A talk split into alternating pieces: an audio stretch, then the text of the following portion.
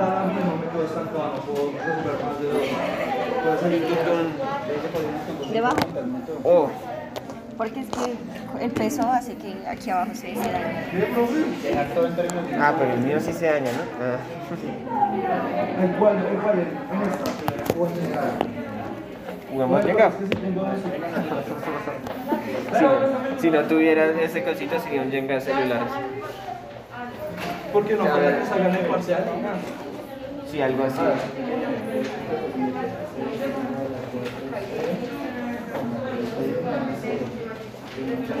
Yo sé que es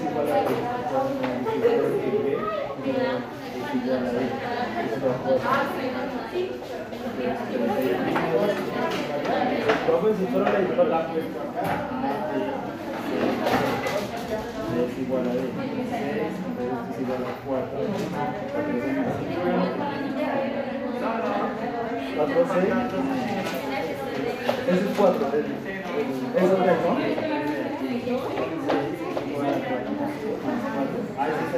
Sí, ese es el mismo cuadro. ¿Cuál es la?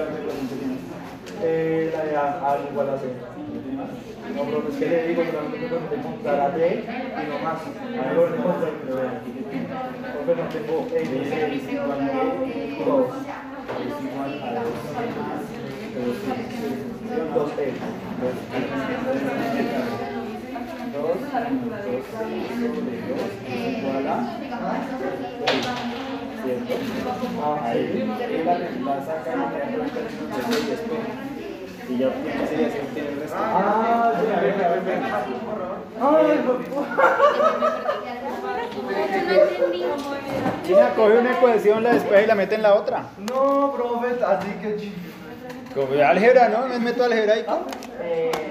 Ah, no, no, no. Venga, venga rápido. No, no, no, no. ¿Qué tiene?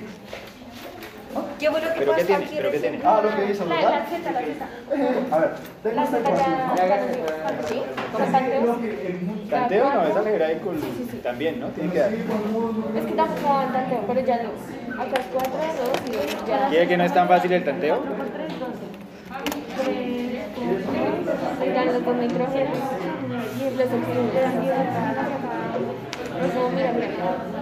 Eh, acá es eh, 4 por 2, 8. No, ya lo Perdón, 4, acá hay 4. Y acá 3 por 2, 6, 6 y 4. Y acá hay 2. Por eso, 2, 8. ¿Y 2? Por eso, y acá hay acá hay 2. Sí, no nada, profe. Importante.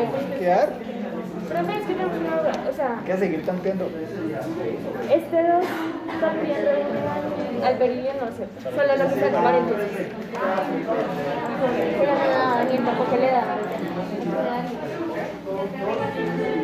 Yo siento que toca meterle números re grandes para que. Con 12 y ¿Se va a salir de la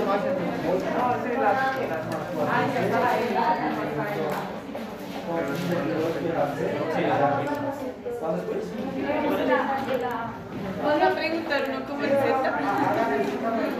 No sé, venga a ver cuál sale por acá. Ah, ya le entendí, profe. ¿Algebraico? Tres tres Z no lo entendí para nada.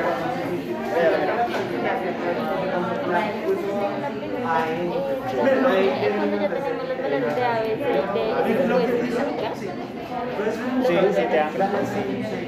Entonces lo que hizo fue esta expresión más la equivalencia de C. Entonces como ya tengo un 12 acá tengo otro 4C. Entonces eso se me queda acá, ¿no? 8C. Es algebraica pura. Es que mira, es lo que yo puedo explicar esto. Esta fórmula acá. B es igual a 2C más 2E, ¿cierto? Y yo sé que B ¿Dónde es está ese quiz? más 2C. Entonces, por ejemplo, yo en esta fórmula, yo quiero encontrar E acá, pero no tengo el valor de C, ¿cierto? Entonces yo digo que E es lo mismo que 2 menos 2C sobre 2. ¿Por qué? Porque voy a explicar E, ¿cierto? Entonces este multiplicando pasa a dividir. y este 2C pasa a restar Listo, entonces, ya estudiamos las reacciones químicas. De manera general, ¿qué información puede obtener? ¿Qué son? ¿Cómo se escribe? ¿Qué es una reacción? ¿Y qué es una ecuación química? Ahora, aprendimos también a balancear por dos métodos, ¿cierto? Método de tanteo, que es el más utilizado y uno de los más importantes y que sirve de soporte a los demás. Y un método específico que es el método algebraico. Ahora, ojo, el método de tanteo es fácil para reacciones sencillas, ¿sí o no? Pero para reacciones complejas creo que se dieron cuenta, a veces es un poco difícil, ¿sí o no? Ahora, el método algebraico es un método específico, sirve para unas reacciones un poco más complejas, pero no sirve para todas, ¿ok? Hay reacciones que no dan por método algebraico, ¿es claro? ¿Sí? Entonces, si la reacción no me da por tanteo, y no me da por el método algebraico a la fija, me da por el método de oxidación-reducción. ¿Ok? Ahora, ese método de oxidación-reducción no lo vamos a ver todavía, lo vemos más adelante cuando veamos reacciones redox. ¿Listo? Entonces, en este momento lo que vamos a hacer es que vamos a empezar a estudiar reacciones específicas. ¿Vale? Ojo, las reacciones químicas son muchísimas. Existen muchas. Sin embargo, hay unas más frecuentes y más importantes que otras, y esas son las que vamos a estudiar. Las más frecuentes y las más importantes. Bien. Las reacciones más frecuentes son del siguiente tipo. Reacciones de precipitación, ¿vale? Que las vamos a estudiar. Reacciones ácido-base, dentro de las cuales vamos a estudiar lo que es la definición de ácido y base. Vamos a estudiar un modelo ácido-base específico que es el modelo ácido-base de Bronsted. Vamos a estudiar las reacciones de neutralización ácido-base y vamos a estudiar las reacciones ácido-base con formación de gases. ¿Ok? Entonces vamos a estudiar reacciones de precipitación, reacciones ácido-base con todos estos aspectos y por último vamos a estudiar las reacciones de oxidación-reducción, abreviadas frecuentemente como redox. Y aquí es donde vamos a aprender a hacer esos. ¿Ok? Ahora, dentro de esas reacciones de oxidación-reducción existen las reacciones de combinación, existen las reacciones de descomposición, existen las reacciones de combustión y existen las reacciones de desplazamiento. Dentro de las reacciones de desplazamiento están las de desplazamiento de hidrógeno, desplazamiento de metal y desplazamiento de halógeno. Entonces, todas estas pertenecen al grupo de las reacciones de oxidación y reducción. ¿Es claro más o menos cómo está distribuido el estudio de reacciones? Listo. Hoy vamos a estudiar las reacciones de precipitación. La siguiente clase estudiamos las ácido-base y en la última clase estudiamos las de reacciones de oxidación-reducción. ¿Listo? Ojo, es muy importante que tenga claridad sobre todos estos tipos de reacciones, ya que posteriormente el tema de estequiometría, que es el siguiente tema, depende de estas reacciones. ¿ok? Depende de los parámetros. O sea, todo aquí va relacionado con todo. Entonces, por favor, entienda muy bien cada uno de los tipos de reacciones, porque después los quizzes van con todo. ¿ok? Nomenclatura, balanceo, estequiometría, absolutamente todo. O sea, todo lo que se hace en química, porque así se trabaja. ¿Estamos? Bien. Vamos entonces a las reacciones de precipitación. ¿Listo? Hoy, reacciones de precipitación. ¿Cuáles son las reacciones de precipitación? Son un tipo de reacciones en disolución acuosa. Ojo, todas las reacciones que vimos anteriormente son reacciones que se dan en disolución acuosa. ¿Cómo así disolución acuosa? En agua. Sustancias disueltas en agua. ¿Vale? No vamos a estudiar reacciones orgánicas porque para eso ustedes tienen un curso de química orgánica. Entonces, todas estas reacciones son en disolución acuosa. ¿Listo? Entonces, las reacciones de precipitación son un tipo de reacciones en disolución acuosa que se caracterizan por la formación de un producto insoluble que se vuelve sólido y que se va al fondo del recipiente y que se conoce con el nombre de precipitado. En la práctica de laboratorio del pasado lunes hicimos diferentes reacciones de precipitación, ¿recuerdan? Que uno mezclaba una sustancia soluble con otra sustancia soluble tal y cuando las ponía en contacto se formaba un precipitado, un sólido, uno blanco, otro azulito, ¿se acuerdan? Un sólido insoluble, entonces esas son tipos de reacciones de precipitación. Bien, recuerden que un precipitado, su definición es que es un sólido que no es soluble y al no ser soluble se separa de la disolución. Por eso se observa como partículas en el fondo del recipiente. ¿Vamos a ir? Ahora, por lo general, en las reacciones de precipitación participan compuestos iónicos. Es decir, las reacciones de precipitación se da entre compuestos iónicos. Es decir, las reacciones de precipitación se da entre sales. Una sal con otra sal puede formar una reacción de precipitación. ¿Vamos hasta ahí? Las reacciones de precipitación también se conocen con el nombre de reacciones de doble desplazamiento. Es decir, las reacciones de precipitación son las mismas reacciones de doble desplazamiento. Entonces, las reacciones de doble desplazamiento o precipitación se caracterizan por la formación de un sólido insoluble que se va al fondo del recipiente. Veamos el mecanismo de una reacción de precipitación. Ven, acá. Lean.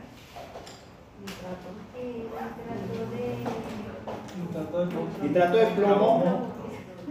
¿Plomo qué? 2. Nitrato de plomo 2. Acuoso. Que son reacciones en disolución acuosa.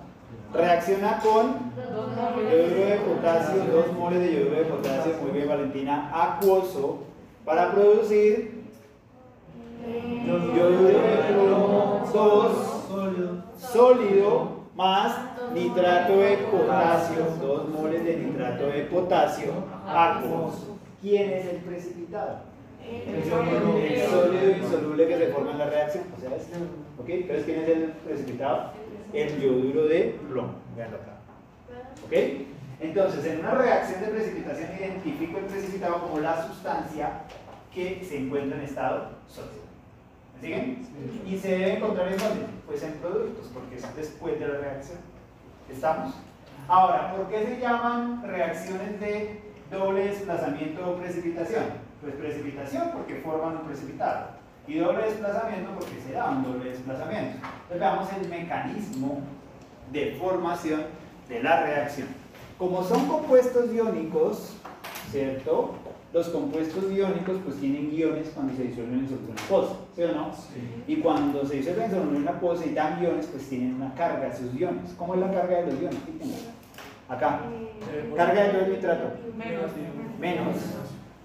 Carga del plomo. Más 2 que coincide con el estado de oxidación. ¿Sí o no? 2 por menos 2. 2 por menos 1, perdón. Menos 2 más 2 eléctricamente neutro. ¿Ok? Pero esto me forma iones en solución. ¿Me siguen hasta ahí? Sí. Acá. Menos uno. Cargas. Menos Menos 1 del yoduro más 1 del potasio. ¿Bien? Entonces, ¿qué es lo que pasa? Que hay un doble desplazamiento entre las sustancias de reactivos. Y ese doble desplazamiento se da por interacción de cargas eléctricas. ¿Cargas iguales? Cargas opuestas. Entonces hay un intercambio entre opuestos y opuestos. Es decir, el positivo de uno va con el negativo del otro. ¿Quién con quién? El plomo más 2 irá con el yodo y eso les formará yoduro de plomo. ¿Lo ven? Y el positivo del otro con el otro. El positivo del otro con el negativo del otro, ¿sí o no? O sea, el nitrato irá con el potasio, vean, negativo positivo porque cargas opuestas se atraen, cargas iguales se repelen. Y esto me forma el nitrato de potasio. ¿Ok? Entonces es una reacción de doble desplazamiento, intercambio de iones en reactivos que forma unas nuevas sustancias de las cuales hay uno que no es soluble en agua, que se va al fondo del recipiente y se forma un precipitado. ¿Claro el mecanismo? Sí. Miremos ya abajo. Profe, siempre es necesario, digamos, si es sólido. si Sí, claro, porque no podemos hacer el precipitado. Ya vamos a ver, ya vamos a ir avanzando. ¿Listo? Mecanismo de abajo. Bario. Dicten, dicten. Bueno, lean, sí, lean. Lean la tabla. Cloruro de bario. Acuoso. Reacciona con una mol de sulfato de sodio acuoso. Produce precipitado de sulfato de bario porque está sólido más dos moles de cloruro de sodio acuoso. ¿A? Sí. ¿Quién es el precipitado? Eh, Sulfato de bario es un sólido y está en productos. ¿Sí o no? Ahora sí estudiamos el mecanismo. Esto es una sal y esto también es una sal. ¿Sí o no? Sí. O sea, son dos compuestos iónicos. O sea, las reacciones de precipitación sean entre sales o compuestos iónicos. Pueden ser oxisales o sales binarias. ¿La están viendo? Sí. ¿Oxisal o sal binaria? Sal binaria. Sal binaria. ¿Oxisal o sal binaria? Oxisal. Oxisal. ¿Ok? ¿Estamos? Sí. Ítem. eh, Más, Eh, más más más 2, Más dos. menos 1, más 1, menos 2. Todo el sulfato, ojo. Sí. ¿Ok? Recuerde que todo el SO4 es menos 2. Sí. Aquí asigno cargas de iones porque están participando con protoiones. ¿Es claro para todos? Sí. Pero recuerda que esto tiene unos estados de oxidación internos. ¿Sí? ¿Cómo son? Menos dos. Menos 2 más 6. 4 por menos 2, menos 8 más 6, menos 2. ¿Se acuerdan de eso? Sí. Listo, pero no lo vamos a tener en cuenta. Aquí solo necesitamos los estados de oxidación de los iones globales. ¿Ok? Porque los que se desplazan son los iones globales. ¿Cómo se da el desplazamiento? Positivo con negativo para darme sulfato de bario. Y por otro lado, ¿quién va? Cloro negativo con sodio positivo y esto me da cloruro de sodio. ¿Ok? Entonces es una reacción de doble desplazamiento o precipitación se da entre compuestos iónicos y la identifico porque se forma un precipitado. ¿Estamos? Bien, ahora, ya sé cómo identifico el precipitado, ¿sí o no? La reacción me lo dice, el que está sólido. Pero si no me lo da la reacción, ¿yo cómo hago para saber cuál es el precipitado? ¿Qué hago? Pues para eso, para eso, existe algo que se llaman reglas de solubilidad. Es decir, yo puedo hacer y plantear la reacción de doble desplazamiento, pero además también puedo identificar cuál es el precipitado si sigo unas reglas que son las reglas de solubilidad. Bien, entonces vamos a ver las reglas de solubilidad para saber si un compuesto iónico es o no un precipitado, es decir, es insoluble en agua. Recuerden, el precipitado es el que es insoluble en agua. ¿Bien? ¿Estamos? Entonces veamos las reglas de solubilidad. Antes recordemos pues qué es la solubilidad. La solubilidad se define como la máxima cantidad de una sustancia que se podrá disolver en una cantidad de un disolvente. ¿Vale? Entonces solubilidad, máxima cantidad de una sustancia que se podrá disolver en una cantidad de un disolvente. Y eso se da a una temperatura específica, es decir, la solubilidad depende de la temperatura. A menor temperatura, menor solubilidad para la mayoría de sustancias. A mayor temperatura, mayor solubilidad para la mayoría de sustancias, no para todas, pero la mayoría funciona como ¿Estamos?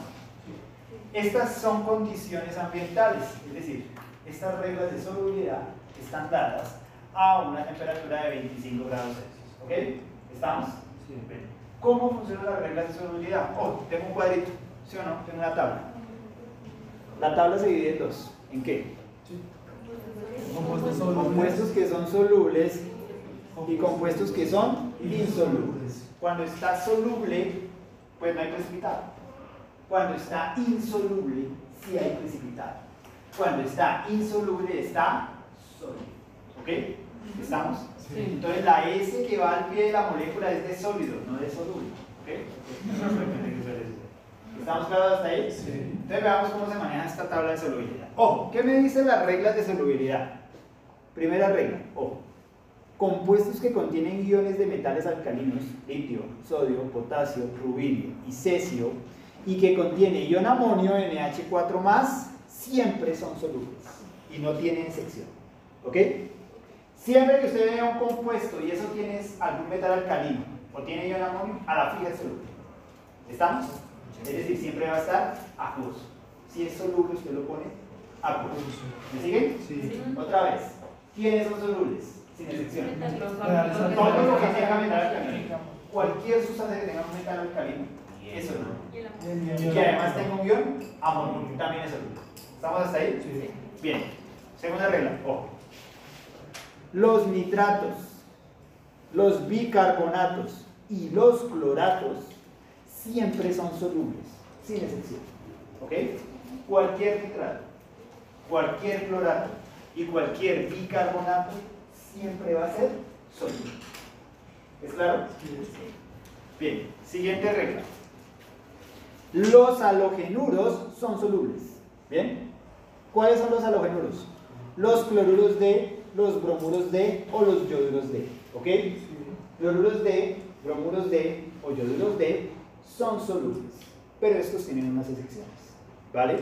¿Cuáles son las excepciones? Si tiene plata, mercurio o plomo, son insolubles. Ejemplo, cloruro de sodio.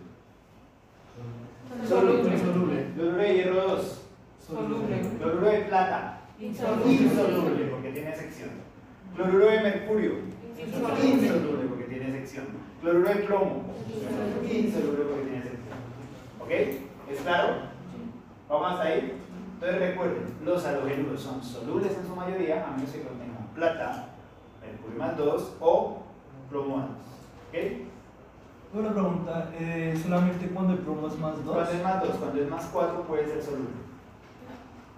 ¿Listo? ¿Estamos? Listo. ¿Estamos claros?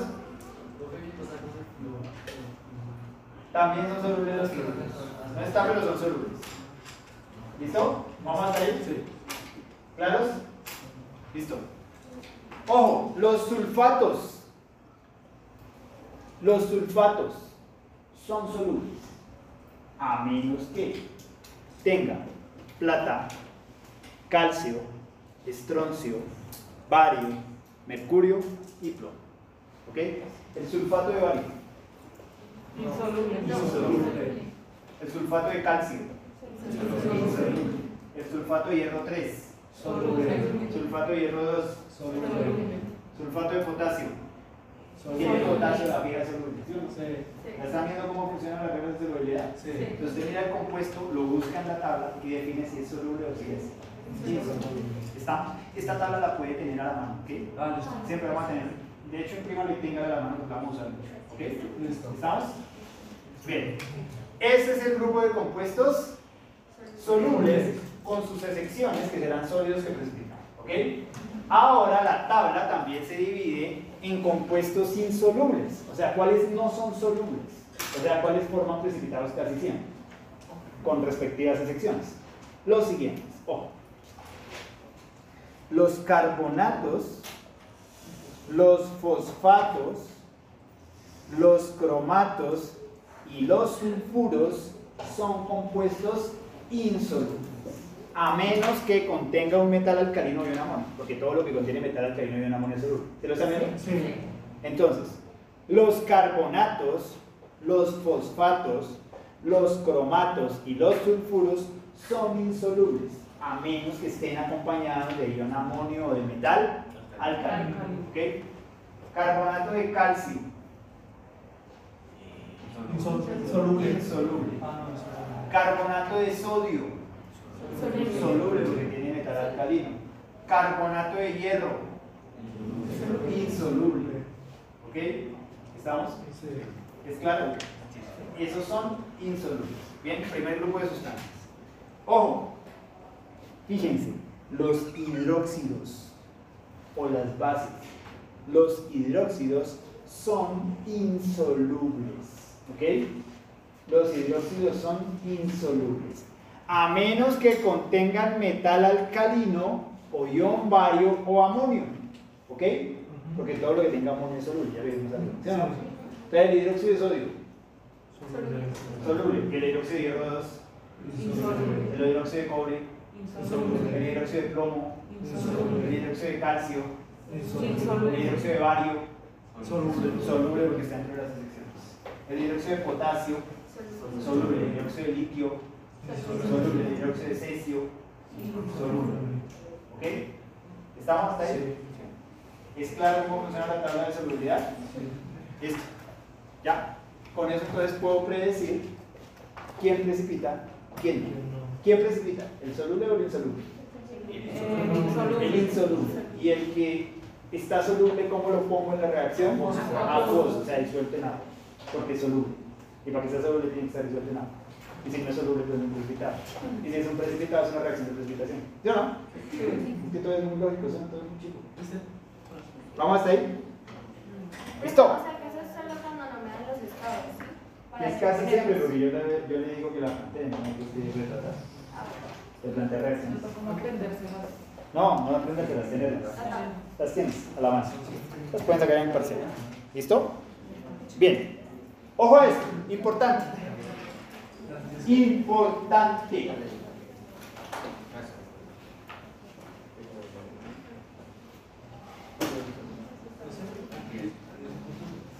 Una sustancia es soluble en agua cuando tiene las mismas características del agua.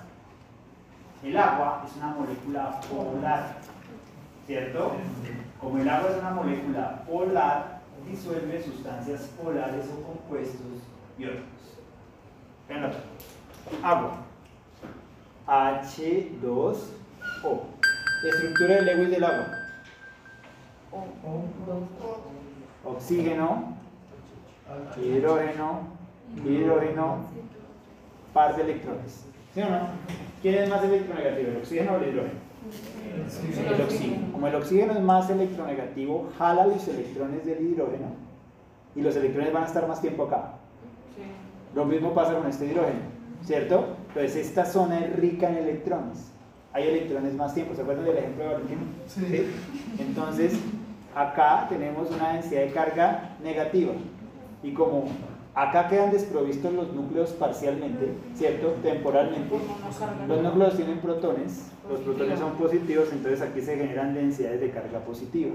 ¿Ok? Entonces es una molécula polar. ¿Listo?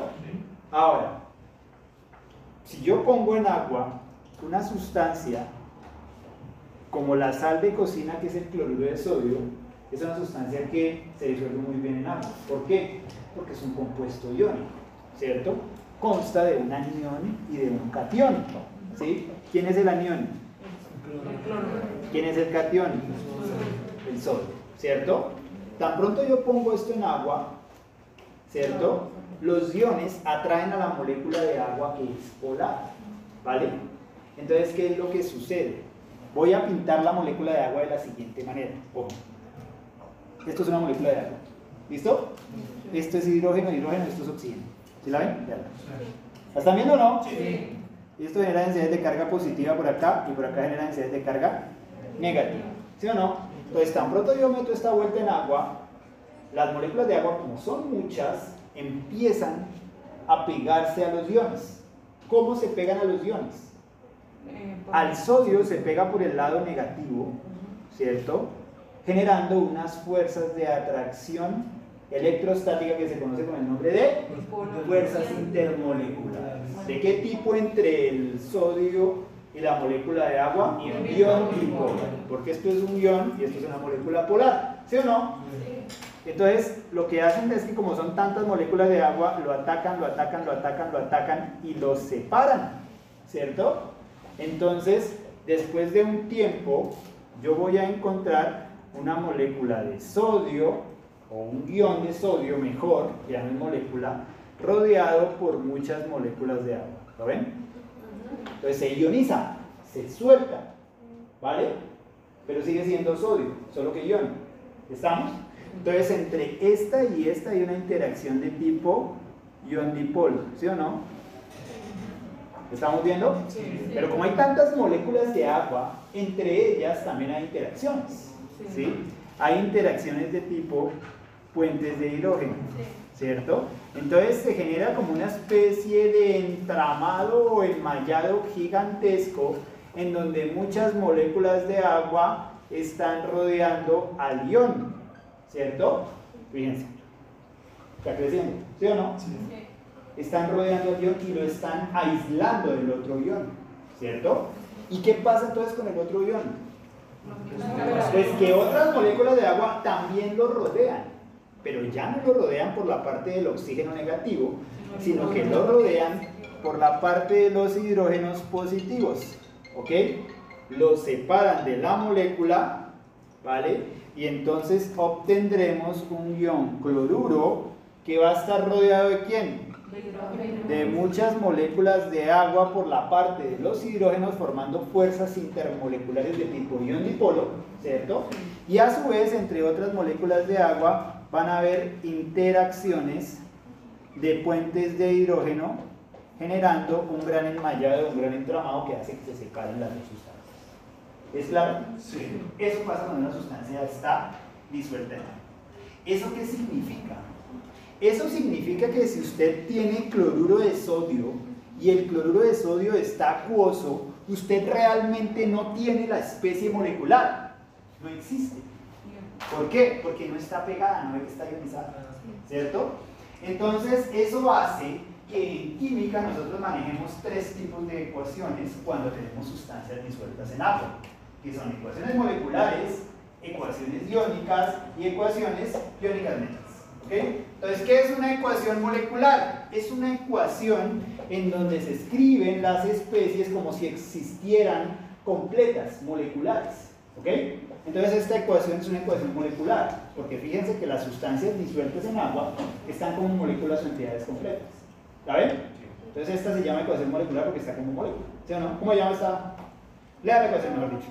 Cloruro de bario acuoso reacciona con sulfato de sodio acuoso y produce sulfato de bario sólido, que no está disuelto en agua, está precipitado, más cloruro de sodio acuoso. Y esta se conoce como ecuación molecular. Pero no es realmente cómo están las moléculas. ¿Cómo están las moléculas? Separadas. Como iones, separadas. Entonces, a partir de una ecuación molecular, yo debería escribir su ecuación iónica, ¿cierto? Entonces, yo planteo la ecuación química del proceso para ver todo el desplazamiento como una ecuación molecular, pero realmente la escritura correcta es como ecuación iónica. Entonces, a partir de la ecuación molecular, yo puedo encontrar la ecuación iónica. ¿Listo? Entonces, vamos al mecanismo, la molecular. Dite, dite. Cloruro menos más 2. Todo el ion sulfato es un ion, oxoanión. Menos 2. Menos 2 Más uno. más 1. ¿Cierto? Este es menos 2 más 2 Ah, menos 1 más 1. ¿Ok? ¿Quién con quién? ¿Cómo se desplazan acá? ¿Cómo se da el desplazamiento? El bario con el sulfato y el cloro con el sol. Y me forma sulfato de bario y cloro de sol. ¿Me siguen hasta ahí? Sí. Bien. Ahora, ¿cómo escribo la ecuación molecular? Pues simplemente tomo la molécula, las que están acuosas, solamente las que están acuosas, y las separo en sus iones. ¿Ok? ¿Estamos?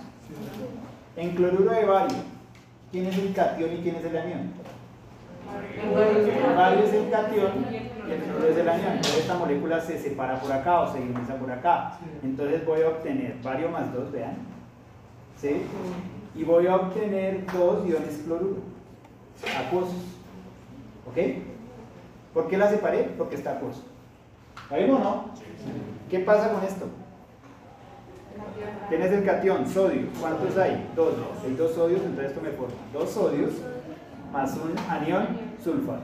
Entonces la ecuación eh, iónica me queda como bario más 2 acuoso más 2 cloruro acuoso más 2 sodio positivo acuoso más sulfato menos 2 acuoso. Produce, ojo, produce lo siguiente. ¿Esta la ionizo? No, ¿por qué no la ionizo? Porque es sólido, no está disuelta en agua. Si no está disuelta en agua, pues no está ionizada. Entonces la bajo completa, porque esa es el precipitado, ¿sí o no? Sí. Sulfato de bario sólido, más, ¿esta la ionizo? Sí. Sí, porque esta acuosa me produce dos sodios y dos cloros. Y así obtengo la ecuación iónica del proceso. ¿Estamos o no estamos? Sí. Entonces realmente yo tengo las especies ionizadas. Bien, importante, debe indicar el estado físico. ¿Ok? Pues para saber que sí está disuelto y que está ionizado. Y además de eso le debe poner la carga. Porque es una ecuación como iónica. Y si es una ecuación iónica que tengo, iones. Y los iones que tienen pues carga. Entonces siempre tienen que llevar la carga. ¿Ok? Si la escribes sin carga estamos. Estamos. Porque si la escribes sin carga me indica que es una especie molecular. Y eso no es cierto. ¿Vamos o no vamos? Entonces tengo la ecuación molecular, que la puedo plantear. Ahorita la que plantear. La ecuación iónica, que la obtengo de quién? De la de la molecular. Y ahora vamos a hablar de la ecuación iónica neta. ¿Vale? La ecuación iónica neta. Una ecuación iónica neta es aquella que me muestra las especies que realmente están participando en la reacción. ¿Ok? ¿Qué pasa? Fíjense en la ecuación iónica, acá, concentrados en la iónica. ¿Qué ven? ¿Qué le ven? Más pequeñito. Que hay unos iones que se repiten. Sí, sí. que están en reactivos y también están en productos. ¿Quiénes son? El sodio y el cloro. Dos sodios, dos sodios Deben ser la misma cantidad, ¿sí o no? Y dos cloruros con dos cloruros. ¿Por qué se repiten esos iones? Porque no participan en la reacción. Se conocen con el nombre de iones espectadores. ¿Ok? Los iones espectadores son los que se repiten en reactivos en productos en el mismo estado físico, en la misma cantidad y no participan en la reacción. Es decir, son los sapos del proceso. Están ahí, no participan en la reacción. ¿ok? Se llaman iones espectadores. ¿Por qué no participan en la reacción? Pues porque se repiten en reactivos en productos. ¿Ok? Ahora, tienen los iones espectadores. ¿Sí los ven? Si tú no tienes en cuenta, no es que los cancelen, no es que los desaparezcan, ¿vale? Porque están ahí en la solución. O sea, no estamos desapareciendo materia, eso no se puede, ¿verdad? Sino que simplemente no los tengo en cuenta, entonces es como si los cancelara. ¿Qué me queda al final? Vario más 2 más sulfato produce sulfato de bario. Entonces fíjese que esta ecuación me dice específicamente qué iones están participando para formar la reacción de precipitación. ¿Lo están viendo? Sí. Entonces por eso no tengo en cuenta los espectadores, porque no están precipitando, no están participando en la reacción, son espectadores. ¿Estamos o no estamos? Entonces recuerden, ecuación molecular, ecuación iónica y ecuación iónica médica. Yo predigo la precipitación con un doble desplazamiento, ¿cierto? Obtengo la ecuación molecular. De la ecuación molecular, ¿qué hago? Saco la iónica. ¿Y de la iónica qué hago? Cancelo espectadores y obtengo la iónica. ¿Estamos claros con el proceso?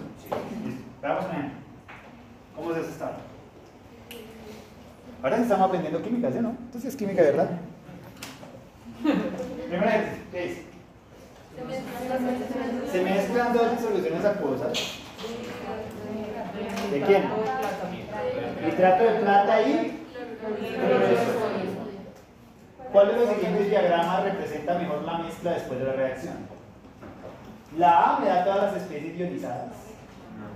La B me da dos especies iónicas y una molecular. La C, dos especies iónicas diferentes y una molecular. Y la D, dos especies moleculares. ¿Cómo hago para saber cuál representa mejor el proceso? Tengo que plantear todo el proceso de reacción. Entonces vamos a aprender a hacer precipitación. ¿Listo? Acá, todos, en el tablero. No, no, vas a escribir. Vamos a aprender a hacer precipitación. ¿Listo? Entre todos, vamos a escribir un procedimiento. Eh, aquí. Entonces, procedimiento para precipitar. Procedimiento para precipitar. ¿Ok? ¿Estamos? Sí. ¿Qué van a hacer? Eh, nitrato de plata. Nitrato de plata ahí. Sobre. Los bebés soy- me dicen que están acuosos. ¿Sí o no? Entonces, ¿quién es con quién? ¿Quién con quién? NO3 acuoso más NaCl acuoso y tengo que predecir qué forma. ¿Ok? Vamos a hacer paso a paso. Primero, ¿qué hay? ¿Qué es una reacción de precipitación? Qué tipo de compuestos? Entonces lo primero que tengo que hacer es asignar cargas a los iones. ¿Ok? Entonces primero, asignar cargas a los iones. ¿Estamos? Sí. Uno. ¿quiénes son los iones? Siempre mire el metal, ¿ok? El metal es el catión a la fija. Sí. ¿Estamos? Sí. Truco, el metal es el fija. Sí. Plata, ¿cuál es el único estado de oxidación de la plata? Positiva. Eso significa que el resto es el anión, en este caso un oxoanión porque es una oxisal, que es el oxoanión nitrato y es negativo. ¿Estamos hasta ahí? Sí. Bien, siguiente. El sodio el positivo y el cloruro el negativo. ¿Listo? Ya tengo cargas de iones. Ese es el primer paso. Segundo paso. Segundo paso. Son reacciones de doble desplazamiento. ¿Sí o no? Sí. Entonces, ¿qué es lo que hacemos ahora? Desplazar. ¿Vale? Vamos a desplazar. Pero ese desplazamiento lo voy a hacer con una condición.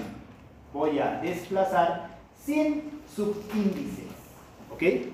Desplazar sin subíndices. ¿Cuál es el subíndice?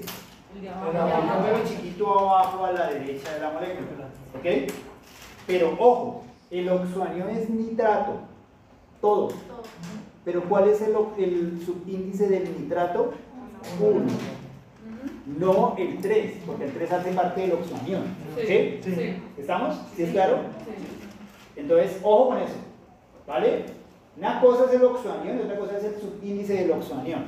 Si fuera, por ejemplo, eh, eh, Fe2, SO, SO4, Fe2, SO4, 3. ¿Cuál es el subíndice del hierro? Dos. ¿Y cuál es el subíndice del sulfato? ¿El 4 o el 3? El 3. ¿Ok? Lo que pasa es que si no tienes como si fuera 1. ¿Es claro, chicos? Entonces, por favor, no la van a embarrar ahí. Entonces, desplazo sin subíndices. ¿Cómo así? ¿Cómo así? Entonces, al otro lado los escribo con cargas opuestas, desplazándolos. Entonces, ¿va quién con quién? Plata con cloro. ¿Cómo los escribo? Primero el cation, después el anión. Recuerden que una sal siempre se escribe así. Sí. Plata, positivo, sin subíndice, ¿cierto? Sí. Y cloro, negativo, sin subíndice. Ya tengo uno. Más nitrato de sodio. ¿Quién escribo primero? Sodio positivo, sin subíndice y nitrato negativo, sin subíndice. ¿Me siguen hasta ahí? Sí. Ese es el segundo paso. Ojo, tercer paso. Tercer paso. Déjame termino y al final las preguntas, ¿vale? Al final las preguntas. Tercer paso. Ojo. Vamos a hacer balances de carga. ¿Listo? Esos balances de carga buscan garantizar electroneutralidad. Ya desplacé con la carga correspondiente manteniéndola porque los cambios de oxidación nunca cambian acá y con el subíndice sin tenerlo en cuenta, ¿cierto? Ahora, debo garantizar que cada una de las moléculas sea electroneutral. ¿Ok? ¿Cuántas cargas positivas hay? Una. ¿Cuántas cargas negativas hay? Una. Quedó electroneutral. ¿Sí o no? ¿Cuántas cargas positivas hay? Una. ¿Cuántas cargas negativas hay? Una. Quedó electroneutral. En este caso pasa que quedó electroneutral, pero no siempre queda electroneutral. Puede ser que, por ejemplo, no lo es, pero es un ejemplo, este fuera menos 2. Fuera un ion con carga menos 2. Entonces ahí verifico electroneutralidad y es más 1 menos 2. Entonces, ¿qué tendría que hacer para que fuera electroneutral? Tendría que ponerle 2 al sodio. ¿Ok? ¿Sí lo ven? Eso lo hacen en ese paso, balance de carga electroneutral. ¿Ok? ¿Es claro? Entonces acá, olviden eso que les acabo de decir. Esta es más y esta es menos 1. ¿Vamos o no vamos? Listo. Cuando ya tengo las sustancias desplazadas y con electroneutralidad, pues esa ya es la sustancia. Es decir, eso me forma cloruro de sodio y nitrato de sodio. ¿Me siguen hasta ahí? Bien, vamos al siguiente paso. Cuarto. Nitrato de sodio y cloruro de plata. ¿Dije cloruro de sodio? Cloruro de plata. Cuarto. Ojo, vamos a determinar determinar el precipitado. ¿Cómo determino quién es el precipitado? Asignando estados físicos a partir de las reglas de solubilidad. ¿Ok? ¿Vamos? Estos ya sé que son acuosos, ¿cierto? Ya sé que son acuosos porque el ejercicio me lo dijo, pero si no me lo dijera, pues busco en la regla, en la, en la regla de solubilidad. Este es un nitrato a la fija de soluble. Todos los nitratos son solubles, ¿recuerdan? Tiene metal alcalino en la fija de soluble. Sí. Este, cloruro de plata. ¿Los cloruros son solubles? Pero Sí, a menos que tenga plata, es insoluble. Entonces, ¿este qué es? Sólido. Y esto tiene sodio a la fija de soluble, además es nitrato a la fija de soluble, o sea, esto es acuoso. Entonces, ¿quién es el precipitado? Ya, estuvo con el reacción. ¿Está bien? Sí. ¿Está bien, chicos? Pero no hemos terminado. ¿Listo? Bien. Siguiente paso. Acabé de desplazar, garanticé la electroneutralidad de las moléculas, ya tengo los compuestos iónicos, ya determiné quién es el precipitado, ¿cierto? Pero una reacción química siempre debe obedecer a la ley de la conservación de la materia. Entonces, ¿qué hago en el quinto paso? Balanceo. ¿Cómo se balancean estas ecuaciones? Siempre salen por tanteo, no son difíciles. Tanteo. Verifiquémoslo. Metales, plata, plata, sodio, sodio 1, 1. ¿Listo? Bien. Nitrógeno. Un nitrógeno. Un nitrógeno. ¿Hidrógenos hay? No. Oxígeno. Ah, cloro, me falta cloro. Un cloro. Un cloro. ¿Hidrógeno no hay? Oxígenos. ¿Tres oxígenos? Tres oxígenos. Me quedo balanceado. Pero no siempre me quedo balanceado. Entonces, hágalo así. ¿Listo? Ahorita miramos una que no me quede así. ¿Estamos o no estamos? Listo, garantice balanceo. ¿Listo? Y una vez he balanceado, es decir, del punto 1 al 5, ya tengo planteada la E molecular. Es decir, ya tengo la ecuación molecular. ¿Listo? Entonces ahora vamos al paso 6, ¿cierto? Y es escribir la ecuación iónica del proceso. ¿Ok? Para escribir la ecuación iónica del proceso, ¿qué hago? 6.1. Cargas y separo en iones. ¿A todos? No, solo acuosos. ¿Ok? ¿Estamos? Ella tengo las cargas. ¿Por dónde separo? El plata ¿Por dónde separo? Por la plata. Entonces tengo plata positivo acuoso más nitrato negativo acuoso más ¿lo separo? sí porque es acuoso un sodio ojo, si aquí hubiera un 2 serían dos sodios ¿ok? o si aquí hubiera un 2 serían dos sodios. Y si hubiera un 2 acá y un 2 acá serían cuatro sodios ¿ok? ¿Sí? ¿es claro? listo. Pero esto no va acá no lo escriban porque después la sodio positivo acuoso. Ahora si yo lo escribo así baila porque no es ion, no es un ion y es una ecuación iónica tiene que haber iones ¿ok? más cloruro negativo acuoso. produce ¿lo separo? no, lo escribo igual que es el precipitado. Cloruro de plata sólido más sodio positivo acuoso más nitrato negativo acuoso. Y esta es la ecuación iónica Quedó. Chimbo, ¿no? Chimbo, ¿Estamos? ¿Vamos a hacer? Sí. Ya tengo la ecuación. ¿Listo? Voy al sexto paso. Luego vamos a el séptimo paso. Vamos a escribir la ecuación iónica neta. Entonces vamos a escribir la neta, ¿listo? La neta. Para escribir la neta, ¿qué debo hacer? Identificar espectadores y no tenerlos en cuenta. Ojo, no es que los cancelen, no se desaparecen. Están ahí, ¿ok? Solo que no participan en la reacción. Están de lambones, ¿ok? ¿Listo? ¿Quién es? Un sodio con un sodio. Tiene que ser la misma cantidad. ¿Ok? Si aquí tengo un sodio y aquí tengo dos sodios, a la fija hay un error antes. ¿Ok? Devuelvas y le identificas. ¿Listo? Si por alguna razón no se cancela la misma cantidad de espectadores, a la fija hay un error. ¿Vamos? Y un cloruro. No. ¿El cloruro? No, el cloruro no es espectador. Muy bien. Entonces, ¿quién con quién? Bien. ¿Quién? El nitrato es el que se repite. ¿Por qué el cloruro no? Pero que acá no está como ion, está como especie molecular. ¿Sí o no? O sea, no va a cancelar esto con esto. ¿Listo? ¿Vale? Después. No se enreda. ¿Listo? Entonces el otro es este nitrato con este nitrato. Y escribo lo que me queda. Entonces identifico iones espectadores. 7.2. Escribo lo que queda. ¿Qué queda?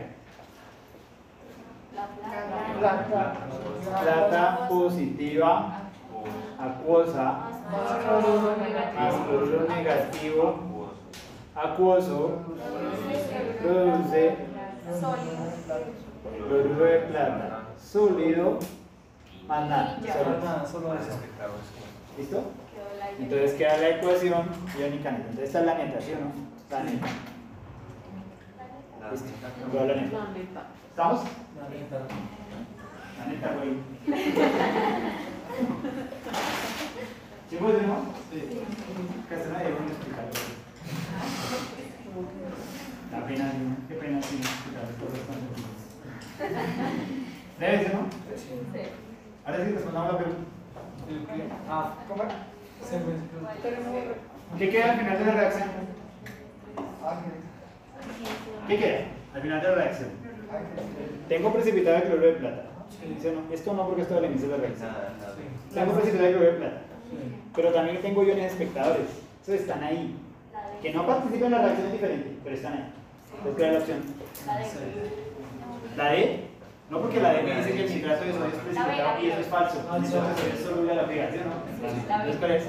La C. Tengo iones sodio, iones nitrato y un cloruro de plata precipitado juntos. ¿La vieron o no? Sí. ¿Sí? ¿Qué tiene al final de la reacción? Precipitado de cloruro de plata. Pero también tienen los iones espectadores. Ojo, por eso les digo, los cancelamos para no tenerlo en cuenta, pero no significa que no estén. ¿Ok? ¿Sí? ¿Estamos? Es como cuando usted sale en parche de violinista con una pareja de novio. ¿Sí o no? Usted es un espectador, pero no significa que. Usted no se cuenta para nada.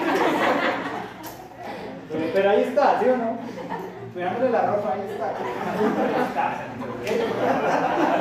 ¿Estamos?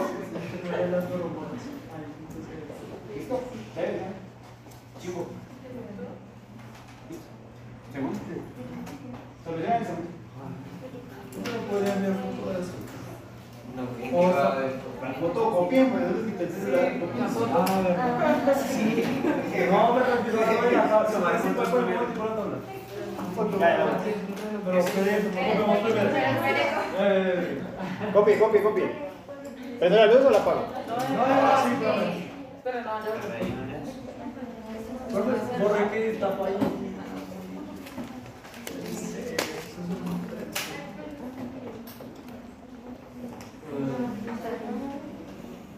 Qué pena. El C es un CO3. El C es segundo. CLO3. Y el D es K2. Es K2 Listo, ya.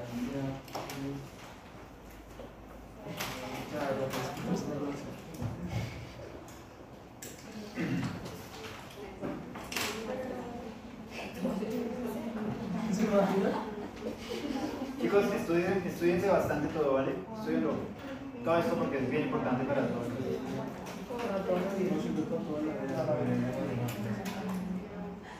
Y no solo le va a servir acá, le va a servir también en su química analítica, en su inorgánica, en su química, en todo.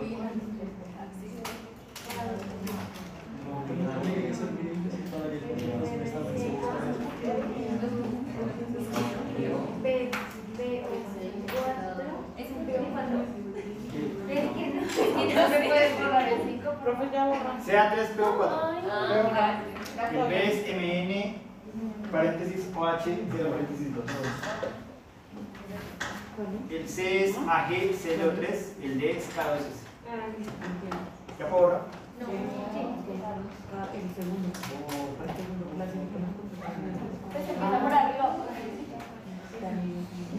Pero arriba no hay que no hay nada. No. No sé qué, explicaste, ya ahora. ¿Ya la iónica? No, no.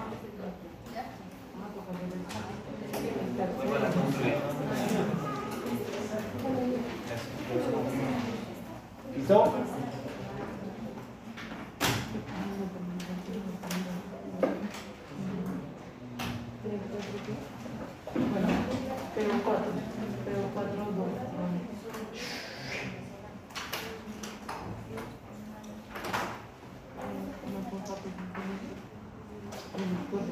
¿Listo? Entre todos. Clasifique los siguientes compuestos como solubles o insolubles en agua. ¿Ok? A. Fosfato de calcio. Vamos a ir mirando la tabla. Fosfato de calcio. CA3, PO4. Fosfatos. Fosfatos son insolubles a menos que contengan metal alcalino o ion amonio. ¿Con- ¿De qué está acompañado el fosfato? De calcio. O sea, no es alcalino. Y no es amonio. O sea que es insoluble. ¿Listo? Siguiente, hidróxido de manganeso 2. Los hidróxidos son insolubles, a menos que contengan metal alcalino o ion bario. ¿El manganeso es alcalino? No. ¿Es bario? Pues tampoco, porque es manganeso. O sea que el hidróxido de manganeso es insoluble. Bien. Clorato de plata. Los cloratos son solubles sin excepción. Son solubles sin excepción. La excepción es solo la que está al frente. Y las excepciones abajo están al frente de halogénuros y de sulfatos, no de los de arriba. ¿Sí? ¿La vieron? Chicos, ¿todos entendieron eso? Entonces los cloratos son solubles. Entonces el clorato de plata es soluble. Sulfuro de potasio, ni para qué miro la tabla. ¿sí? Es metal alcalino a la fija es soluble. ¿Cierto? O sea, usted ve metal alcalino a la fija es soluble, eso ni mire. Lo mismo. ¿Vale? ¿Claro? Listo. Siguiente. Escribe ecuaciones moleculares iónicas y iónicas netas para todas estas reacciones. ¿Listo? ¿Hacemos trica o qué? Sí. Hagamos trica para vernos. Póngale que vamos a lo vamos a gastar. Vamos a hacerlo en modo. modo rápido, ¿listo? Antes lo hicimos en cámara lenta, ahora lo vamos a hacer en cámara rápida. ¿Listo? Pero no rápida, sino cámara normal. Vamos a seguir procedimiento. ¿Listo? ¿Quién es? ¿Quién es? Nombre, nombre, ustedes ya nomenclatura. Sulfato de plata más sulfato de sodio me dan los estados físicos, ¿sí o no? Acuoso, acuoso, ¿sí o no? Produce. Primero, procedimiento, asignar cargas a los iones. Más, menos. ¿El paréntesis va por fuera del 3 o por dentro del 3? Por fuera del 3. Más, menos, por fuera del 4, ¿ok? Menos 2, ¿ok? ¿La vieron? Desplazar, ¿cómo? Sin subíndices. Positivo con negativo sin subíndices. AG positivo. SO4 menos 2 sin subíndices. Más Na sin subíndice, ¿no? El 2 no lo, te- no lo llevo. Sodio positivo con NO3 negativo. Pongámoslo punteado para que vean que es un paréntesis falso. ¿Listo? ¿Estamos? Siguiente. Balances de carga o electroneutralidad. Más, menos 2, pongo un 2 acá. 2 por más, más 2, menos 2. Y acá más por menos, menos está electroneutral. ¿Listo? Siguiente. No, no, el terminal precipitado, estados físicos. Este tiene sodio a la fija, es acuoso. Y los sulfatos de plata, mira la tabla, los sulfatos son solubles. ¿Cierto? ¿Y la plata es excepción? Sí, es excepción. ¿Cierto? Entonces este es el precipitado. Ya tengo la molecular, me falta algo. Balanceo. Balanceo. Ítem, balanceo. Metales. Dos, una plata, aquí hay dos platas, entonces pongo un 2 acá. Ojo, no se confundan. El balanceo es con números grandes a la izquierda. Sí. La electroneutralidad es números chiquitos abajo. ¿Ok? Y lo hago en dos pasos diferentes. ¿Listo? Abajo. ¿Sí es claro? Sí. Dos platas, dos platas, dos sodios, dos dos sodios, ¿cierto? Luego, dos nitrógenos, dos nitrógenos. ¿cierto? Hay azufre, un azufre, un azufre, hidrógeno no hay, oxígeno son 2 por 3, 6, y 4, 10. 4 y 6, 10. Listo, quedó balanceado. ¿Ok? ¿Bien? Que el balanceo tema anterior hace parte de este proceso. Así es de aquí en adelante todo. ¿Listo? Listo. Si usted no sabe balancear, vaya, muere. ¿Ok? Listo. Alma bendita. ¿Vale? ¿Estamos? Listo. ¿Qué hago ahora? ¿Qué dice? Esta ya es la E molecular, ¿sí o no? Esta es la E molecular. Luego de la E molecular, ¿qué planteo? Escribir la iónica. Para eso, cargas y separo en iones solo acuosos. ¿Sí o no? Sí. ¿Lo separo? Sí. ¿Por dónde? Por ahí. Dos plata positivo acuoso. Distributiva, acuérdense. Dos nitratos negativos acuosos. ¿Más? ¿Lo separo? Sí. Dos por una casi siempre da dos sodio positivo acuoso. Ojo, ojo. No es Na2 más, esa vaina no existe. Es 2 Na más. ¿Ok? ¿Estamos? Sí. ¿Sí? Sí. Listo. Ojo, porque esos son errores frecuentes. Listo, dos sodio positivo acuoso más. ¿Cuántos sulfatos? Un sulfato menos dos acuoso produce, No se No se separa. no se separa porque es el precipitado, AG2, SO4 sólido más dos sodios positivos acuosos más dos nitratos negativos acuosos. ¿Y esta cómo se llama? La ecuación iónica del proceso. ¿Listo? Luego, ¿qué escribimos? La INK. La neta, ¿sí o no? Vamos con la neta. ¿Qué hago con la neta? Dos nitratos, con dos nitratos, dos sodios, tiene que ser la misma cantidad, ¿vale? Dos sodios con dos sodios. ¿Sí ven la diferencia entre dos sodios y Na2? Sí. Si yo omito este 2, hay una broma la fija en el balance. ¿Lo vieron? Sí. Entonces ahí se da cuenta uno, uy, marica, la, la carga me devuelve. Tan, listo. ¿Vale? ¿Listo? ¿Qué queda? No, 2 plata, positiva acuosa, más un sulfato, más un sulfato, menos 2, acuoso, produce un precipitado de sulfato de plata en Estados Unidos.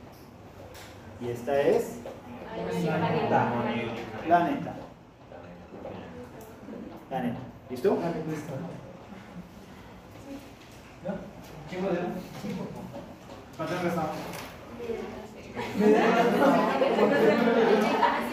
Breve. No sé por qué no lo pone a ¿sí no? ¿Listo? ¿La resto? No, ya sabes. Muy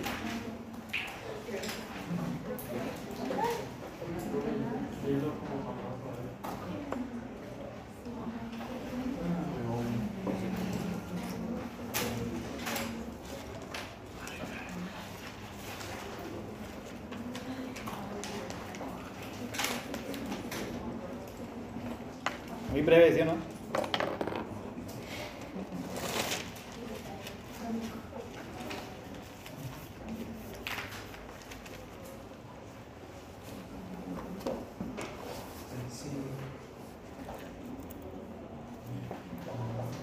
Que güey, madre, algo aprendemos en este curso, ¿sí o no?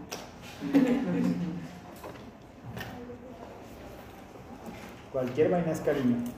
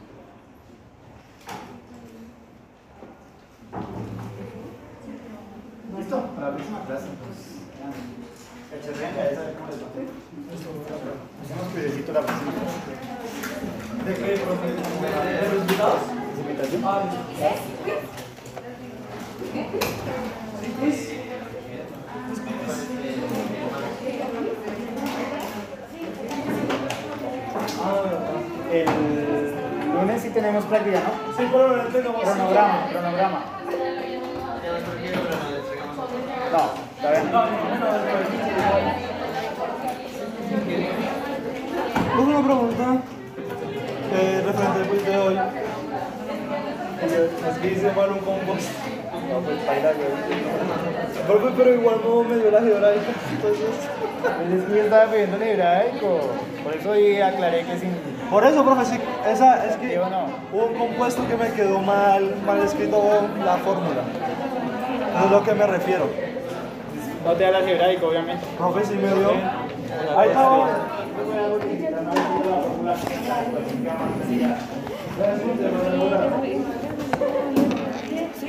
Una pregunta. Sí.